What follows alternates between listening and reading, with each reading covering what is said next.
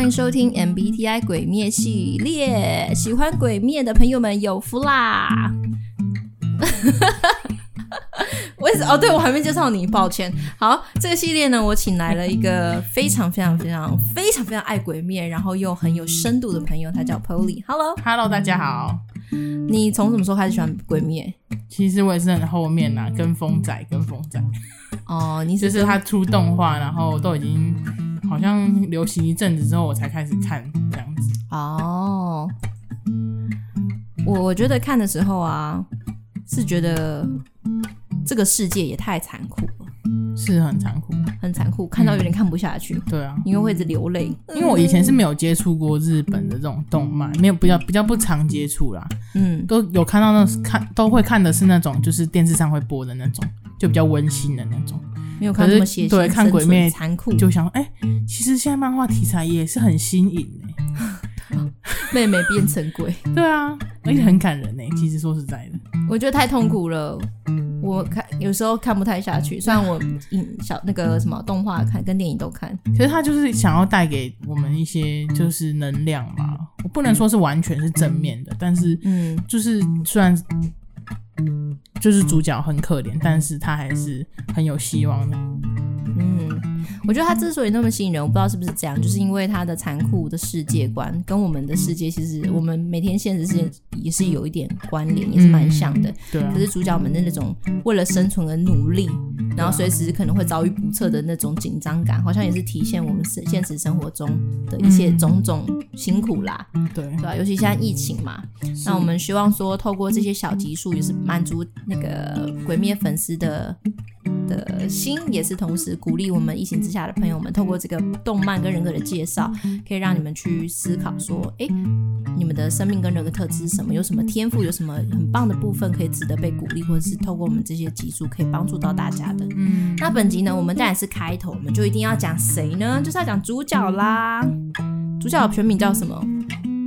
炭治郎吗？灶门炭治郎。那在我们探子长在十六型人格里面，我们认为他是 ENFJ，叫做主人公。嗯，哎、欸，他真的真的叫主人公哎，他就是主，他就是主人公，就是主角。嗯，那 ENFJ 很当主角很适合，因为他的一些个性就是还蛮符合这个特质的。我觉得其实 ENFJ 里面有一点很重要的是，十六型里面每一型都会有同情心，可是 ENFJ 的同情心是里面数一数二有名的高。嗯，就是无限的同情心，是不是？对对对，无限 无限同情心。而且这个同情，哎，你知道关于同情跟同理有什么不一样吗？我觉得我更想讲它叫同理，不是同情。嗯，同情有点像是今天呢，你你经过一个洞，然后你看到洞里面有人，然后你从上往下看，这个叫同情。可是如果今天你看你经过了洞，然后你觉得哇，他怎么掉在里面？然后你爬下去救他，然后爬下去陪他在这个洞里面，那叫同理。哇，所以同理会比同情更。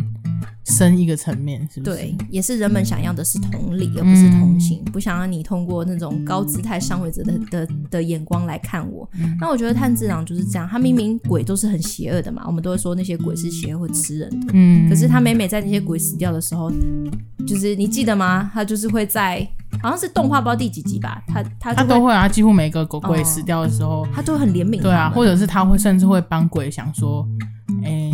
他适合什么方式死掉，会让他们最感受不到痛苦，这样子。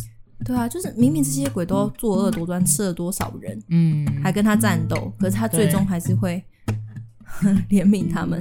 然后电影的时候最感人的是那个，我不知道你电影最感人的部分是什么，可是我特别印象深刻是他们在那个梦里面吗？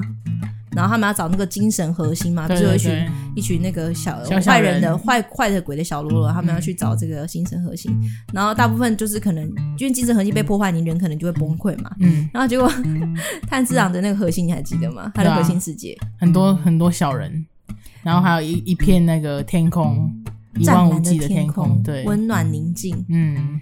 然后他们亲自带他去找他的精神核心，对对对对对，如此的如此的温暖，如此。那我当时看的时候是觉得有点太夸张了，太圣母了。哦，是没错，可是我我真的有被感动到啊，虽然是有点夸张，可是对啊，我当下是感动到有哭出来。但我觉得就是这样，就是我们会很喜欢他的原因吧。嗯，对啊，现实是如此残酷，人跟人之间是这样的互相伤害，可是既然有人还是想要想要选择。去同理、去理解？是很感动的。对，那你自己在看，就是主角跟 ENFJ 的人格特质，你觉得还有什么是很相关的吗？我觉得他们是不是也蛮会怎么讲开导人嘛，或者是说看到你的潜力的，对不对？嗯，嗯我觉得探长在这方面就做的蛮好的，因为他他他也不太会责用那种怎么讲很责备的方式，他反而就是慢慢陪着。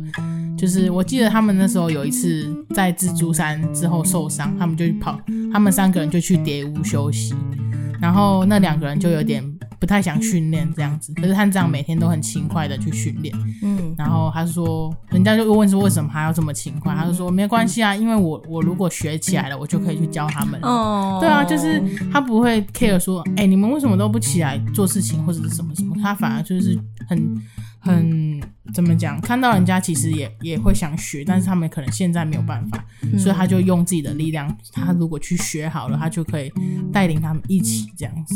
嗯，所以这个也是说，好像反映出，如果在现实社会中里面，如果有些人们觉得很辛苦、很困难呐、啊，然后大家就尽量不要被占便宜啊。可是以十六型来说，这真的会有这样的人呢？就是 ENFJ 这样的存在，他们愿意贡献自己的一己之力，然后提拔你、开发你，或者是鼓励你，然后愿意多做，帮你多做一些事。嗯，但我觉得他们不是那种很张扬的那种，嗯，在教你、说服你还是什么，嗯，就是说。他们可能是那种默默的，或者是比较怎么讲？我愿意付出更多一点。对对对。是真的是有这样，所以他比较主人公叫教师型嘛。那他们很常见是当老师，你知道当老师这件事是吃力不讨好，嗯，学生百百种，也不是每个会感恩你，但是你却要去提携他们，然后去带领他们成长，陪伴他们成长的过程，嗯嗯，对吧？或许就想透过这一集吧，让我们的听众朋友，如果尤其是你是 ENFJ 的，哎、欸，你知道啊，你在这个漫画里面，这个动漫里面你很受欢迎，很多人喜欢，就是因为他的人格特质嘛，所以也想鼓励你们。ENFJ 的朋友们，你们也是很重要的，你们也是很温暖的存在，社会中有你们是很棒、很美好的。嗯，好，那我们这集就到这里，我们期待下一集《鬼 MBTI 鬼灭之刃》的解说，下集见喽，拜拜。